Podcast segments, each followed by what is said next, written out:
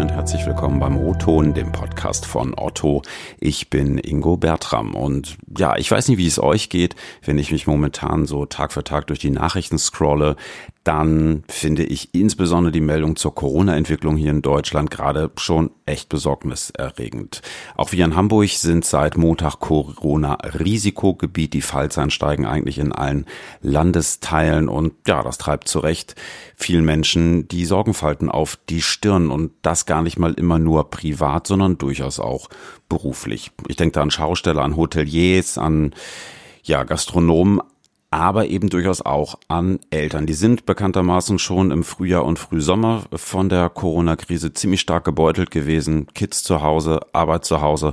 Das war für viele schon echt ein tougher Job. Und mit Blick auf die Pandemieentwicklung dürfte bei dem einen oder anderen ja gerade schon so ein bisschen die Frage kommen, geht das Ganze wieder von vorne los? Und mich treibt das so ein bisschen zu der Frage, kann ich eigentlich Job und Familie in Pandemiezeiten, aber auch darüber hinaus überhaupt gut miteinander vereinbaren? Was brauchst dafür? Wo sind vielleicht auch Hürden? Oder ist es am Ende nicht doch immer auch eine Frage des Entweder oder? Darüber will ich heute sprechen, bei mir im Podcast zugeschaltet, stellvertretend für ganz, ganz, ganz, ganz viele Eltern hier bei Otto, Henrike Henschel. Moin. Hallo, ich freue mich da zu sein. Na, ähm, bevor wir uns mal so ein bisschen äh, damit beschäftigen, wie du denn so das ganze Thema Vereinbarkeit, Job und äh, Familie managst. Darf ich dich erstmal fragen, was deine letzte Online-Bestellung war? Vielleicht ein neues kannst du den Kopfhörer, damit du zu Hause auch mal abschalten kannst, wenn die kleinen krakeelen? Das klingt sehr verlockend. Stattdessen habe ich mich heute hier eingeschlossen. ähm, nee, ich habe tatsächlich Hausschuhe für meinen Sohn bestellt, aber ich stehe kurz davor, ein Smartphone für mich zu bestellen, weil das so die Schaltzentrale ist für mich im ah, Alltag. Ja, sehr schön. Und ähm, bist du bist du noch frisch Mama, wenn ich fragen darf, oder schon ganz erfahren? Ich bin zweifach Mama, so, so mittelerfahren würde ich sagen. Mein Sohn ist fünf und meine Tochter ist anderthalb. Okay, gut. Also in jedem Fall ein Alter, in dem du wahrscheinlich im Frühjahr durchaus auch von den ganzen Lockdown-Maßnahmen betroffen gewesen bist, ne?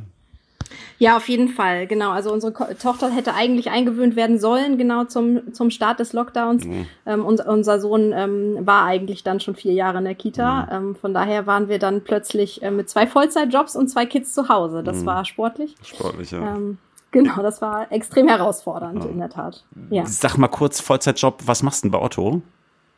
Ähm, ich leite mit meinem, mit meinem Team den Bereich Kunden und Kampagnen bei Otto. Da mhm. verantworten wir so alle Kundengewinnungs- und Kundenbindungsmaßnahmen, unser Kundenbindungsprogramm Otto Up, was vielleicht einige kennen, und ähm, die vertriebliche Seite von Kampagnen. Also wenn wir jetzt gerade feiern, dass wir 25 Jahre Otto.de haben, dann hat das, äh, haben, hat mein Team das mit der vertrieblichen Seite gesteuert und ah, konzipiert. Sehr gut, okay. Ja, das äh, ist ja vielleicht dem einen oder anderen hier durchaus ein äh, Begriff. Henrike, du hast gerade schon gesagt, du bist selber Mutter, wie ja viele andere Kolleginnen und Kollegen äh, bei Otto auch, also die Kollegen dann eher Väter, ne? Ähm, mal mit Blick so auf die letzten Monate, ne? Ähm, Arbeiten zu Hause, Kinder zu Hause. Wie kriegt man das hin? Also die, die Lockdown-Phase kriegt man nur mit Augen zu und durch hin. Die, da, da ist man, kommt man nicht so ganz unbeschadet durch, muss man ehrlich so sagen. Und da muss man auch ein paar Prinzipien über Bord werfen. Ähm, und für mich wird dann immer deutlich auf beiden Seiten. Man muss dann ein bisschen loslassen im Job und man muss auch ein bisschen loslassen bei den Ansprüchen, die man so zu Hause hat. Da läuft dann vielleicht doch der Fernseher mal öfter oder ähm, man weiß plötzlich auch zu schätzen, wie gut so Essen in der Kantine oder in der Kita war. Also gibt's vielleicht auch öfter mal die äh, Dosensuppe. Ähm, äh, da sind wir gut durchgekommen und an beiden sind wir nicht gestorben und mein Team äh, hat das auch vorzüglich an ein paar mhm. Stellen ohne so enge Begleitung gemacht. Ähm, mhm. aber genau, es geht nur mit, mit Loslassen und mit neu priorisieren und sich ganz viel abstimmen und sprechen in der Familie, vor allem auch, aber auch im Team. Du hast gerade äh, ganz nebenbei von deinem Team gesprochen. Jetzt bist du Führungskraft bei Otto, ne? Wie löst du das? Also in der Phase war es tatsächlich ein großes Spannungsfeld, weil wir sehr intensiv ähm, auch, sage ich mal, äh, beansprucht wurden als, als Bereich mit der Umplanung und all den Themen, die einfach anders und neu gemacht werden mussten in Corona-Zeiten. Ähm, ja, Kommunikation tatsächlich an allen Ecken und Enden. Also ich habe sehr offen und transparent ähm, kommuniziert darüber, welche Herausforderungen ich persönlich zu Hause auch habe. Mhm. Habe damit, glaube ich, auch ähm, die Tür geöffnet, dass auch andere im Team sich darüber offen austauschen können. Ähm, und eine ganz klare Priorisierung. Also ich habe alles, was irgendwie Projekt und irgendwie äh, eher strategisch war, erstmal kurzfristig liegen gelassen, auch mit meinem Team gemeinsam liegen gelassen. Hm. Und zu Hause genauso, alle Projekte, die wir uns so vorgenommen haben und haben auf ähm, Überlebensmodus, wenn man es etwas dramatisch ausdrücken möchte, geschaltet. Hm. Ähm, und über all das eben, wie gesagt, immer wieder sprechen und reden und aushandeln, zu Hause wie im Job. Das war, glaube ich, so das, das Konzept und das hat dazu eingeladen, dass auch an anderen Stellen sich sehr viel ausgetauscht wurde und wir im, in so einem Gesamtteam, wir sind fast 50 Leute, wenn wir zusammenkommen, sehr offen, mhm. genau, sehr offen darüber gesprochen haben, wer kann gerade was leisten und wo klappt's gerade zu Hause und wo nicht. Mhm. Ähm, und dann musste man sich auch nicht mehr verstecken. Dann war in Ordnung, wenn ich Routinen auch mal vor der Baustelle gemacht habe, weil dann war zumindest der Große mit Gucken beschäftigt, weil Spielplätze waren ja auch zu. Mhm, ähm, und dann war aber klar, dass jeder einordnen konnte, wo die Baugeräusche herkommen und warum ich mhm. zwischendurch mal irgendeine Frage beantworten musste oder so. Also ja, Offenheit und Transparenz und Priorisierung waren so die mhm. Hauptthemen, glaube ich. Ja, und trotzdem, ich meine, jetzt ist irgendwie ein vielleicht achtwöchiger Lockdown das ein. Ich meine, wenn ich mir jetzt die Zahlen so letzter Woche angucke, so, hm, stellt sich ja eher die Frage, wird äh, das vielleicht, also jetzt nicht zum New Normal, wie es immer so oft proklamiert wird, davon halte ich jetzt nicht so viel, aber zumindest etwas, mit dem man sich noch länger beschäftigen muss. Wie kann das funktionieren? Also ganz ohne Betreuung, glaube ich, kann das nicht auf Dauer funktionieren, muss ich einfach so sagen. Ähm, ich persönlich war nach den acht Wochen ähm, am Limit und habe auch für mich festgestellt, ich muss mehr auf mich achten, weil da mhm. hat dann auch keiner was von. Ähm, von daher ganz ohne geht's einfach nicht. Ich hoffe sehr, dass die Gesellschaft und vor allem die Politik gelernt hat, dass man ähm, Krippen und äh, Schulen und so nicht leichtfertig zumachen kann und auch nicht als allererstes, sondern dass wir da irgendwie gemeinsam andere Wege finden müssen wenn das an der Stelle nicht funktioniert, dann werden wir in Unternehmen noch andere Wege finden müssen, dass wir mhm. irgendwie uns Schichtsysteme oder ähnliches überlegen, mhm. ähm, weil, weil das geht eben nicht, also das ist einfach nicht möglich mit, mit Kindern auf Dauer parallel das zu machen, weder mit kleinen noch mit großen. Sprichst aber einen guten Punkt an, weil ähm, es gibt ja ähm, damals wie heute durchaus auch Stimmen, die sagen, hm, muss man da nicht die Unternehmen, also sprich die Arbeitgeber noch stärker in die Verantwortung ziehen, ähm, Stichwort vielleicht besondere Angebote oder dergleichen, so wie, wie schätzt du das ein? Ähm, genau, also an ganz vielen Stellen, glaube ich, ist das, ist, also wäre das enorm wichtig. Ich glaube, spezifisch bei Otto sind wir schon ganz gut aufgestellt. Wir haben zumindestens in der in der Theorie oder in den Regularien ganz viele Möglichkeiten, flexibel zu arbeiten, wenn wir alle den Mut haben, die auch auszuleben. Und den hatten wir, glaube ich, in Corona-Zeiten. Ähm, und das auch miteinander auszuhandeln, weil es geht ja wiederum auch nicht nur um die Eltern, sondern auch um die, die nicht Eltern sind und dass die auch nicht wiederum alles alleine stemmen können. Ähm, dann, glaube ich, haben wir eine gute Basis.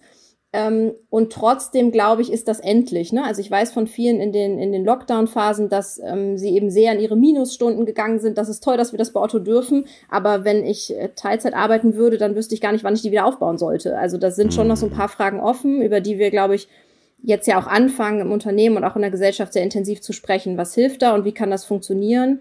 Mhm. Ähm, Flexibilität ähm, bezogen auf, wer kann wann arbeiten, sind auch, sage ich mal, Nacht- oder Abendschichten in Ordnung? Wie kriegen wir uns trotzdem geupdatet? Mhm. Ähm, das sind, glaube ich, so Fragen, die man als Unternehmen da, da beantworten muss. Mhm. Andererseits kenne ich Eltern, die total happy darüber sind, dass sie jetzt remote arbeiten können. Die sagen, ich habe viel ja. mehr von meinen Kids. Ich kann mir das viel cooler einteilen. Also ist da Remote vielleicht doch irgendwie auch ähm, etwas, was das ein bisschen einfacher macht? Unbedingt. Ich war eben sehr bei diesem Lockdown-Phase, aber Remote hilft auf jeden Fall. Also erstmal sparen wir uns hier alle Wegezeiten, egal wie kurz oder lang die sind.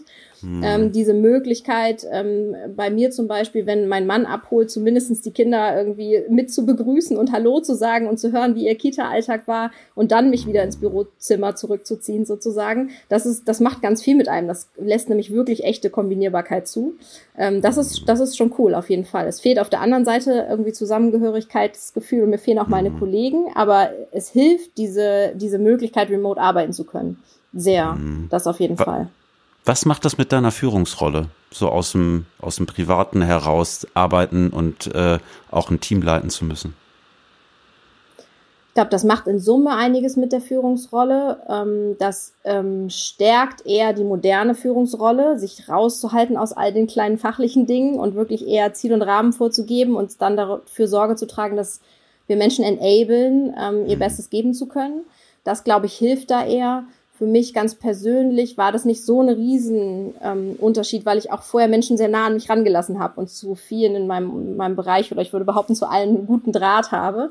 Mhm. Ähm, und auch schon in meinen Elternzeiten teilweise mit Baby vor dem Bauch gebunden, mit Kollegen telefoniert habe oder mal irgendwie mit Fernvideo zugeschaltet habe. Von daher war das für mich nicht ganz so neu. Aber ich glaube, wer das vorher nie gemacht hat, für den ist das ein Riesenschritt, Menschen so nah ranzulassen. Und das mhm. äh, ist auch in Ordnung. Da müssen wir, glaube ich, gemeinsam lernen. Ähm, da da gibt es auch nicht das eine richtig oder falsch.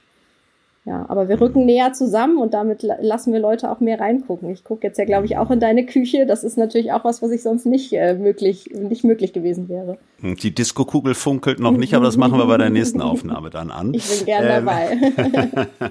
ähm, Henrike, äh, Führungsrolle im Unternehmen und Mutter, jetzt das Ganze auch noch remote. Ich glaube, da gibt es durchaus Menschen, ich glaube, ich kann mich da auch nicht mal ganz von freisprechen, die sich schnell die Frage stellen, wie kriegt man das unter einen Hut und kann man da einer Führungsposition wirklich gerecht werden, wenn man Vollzeitmutter ist? Wie schätzt du das ein? Kann man auf jeden Fall, vor allem weil das ja auch Vollzeitväter schon seit ewig konnten und da fragt das nicht mal einer. Mhm. Ähm, kann man auf jeden Fall, ich glaube, total wichtig ist, dass man bei sich selber ist und für sich persönlich und vor allem für die gesamte Familie guckt, wie es passen kann.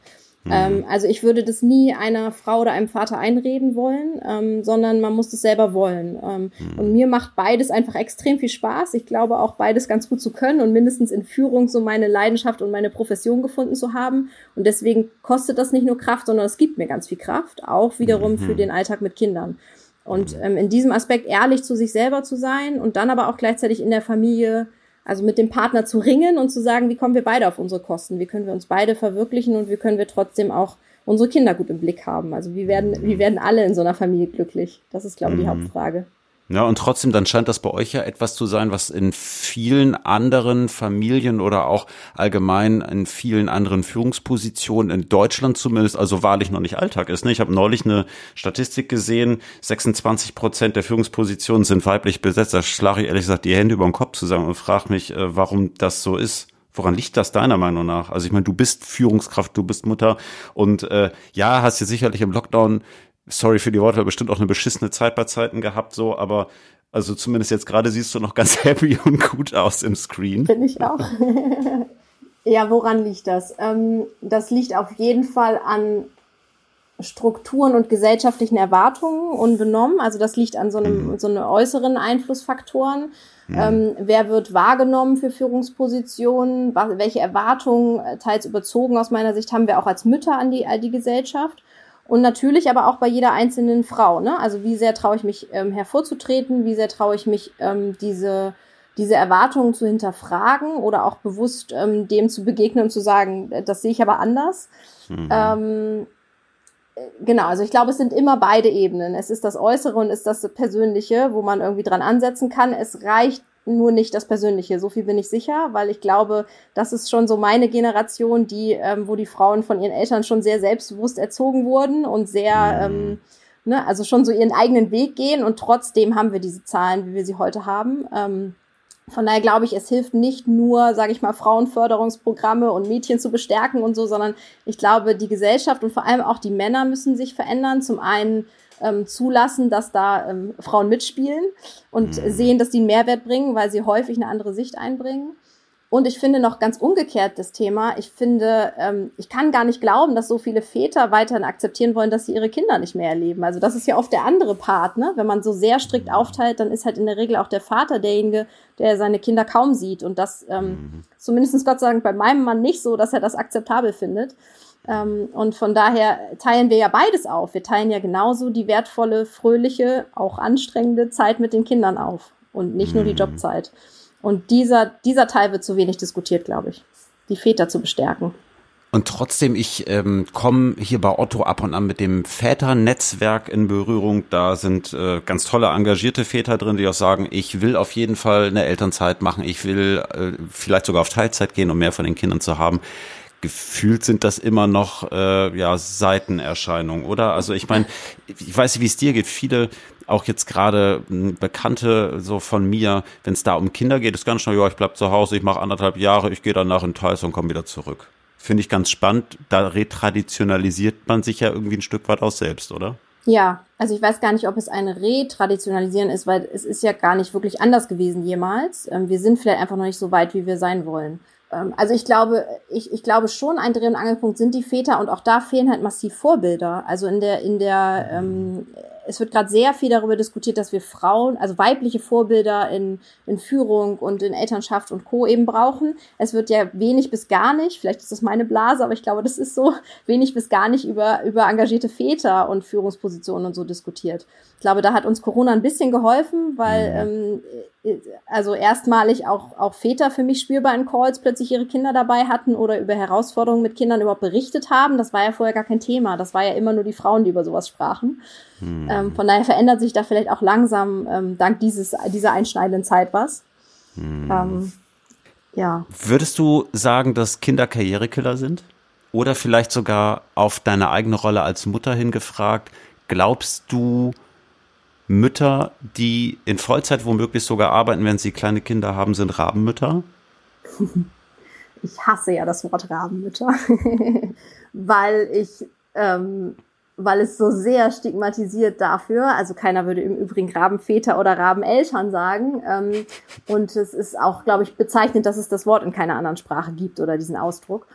Ähm, von daher, ähm, nein, also ich glaube, man macht grundsätzlich was falsch, wenn es einem egal ist, wie es seinem Kind geht und wenn man sich nicht darum kümmert. Und ähm, wenn ich wurde immer nach sieben Monaten Elternzeit ganz erstaunt gefragt, wo ich denn jetzt mein Kind lasse. Und dann habe ich immer ironisch gesagt, ich lege das unter die Brücke, weil ich immer dachte, was fragen mich die Menschen? Also natürlich habe ich eine gute Lösung. Okay. Ähm, äh, und das war nämlich im Übrigen mein Mann und dem habe ich das zu 100 Prozent zugetraut. Ähm, und der hat das auch grandios gemacht. Und ähm, äh, also sind sie Karrierekiller in der heutigen, also nein, sie sind kein Karrierekiller, es ist möglich, aber ich glaube schon, dass die Gesellschaft eher darauf ausgelegt ist, dass man ähm, sich nicht wahnsinnig viel um, um ähm, Care-Themen kümmern muss. Darauf ist die Wirtschaft heute ausgerichtet und das müssen wir alle gemeinsam ändern und dann profitieren wir da auch alle gemeinsam von.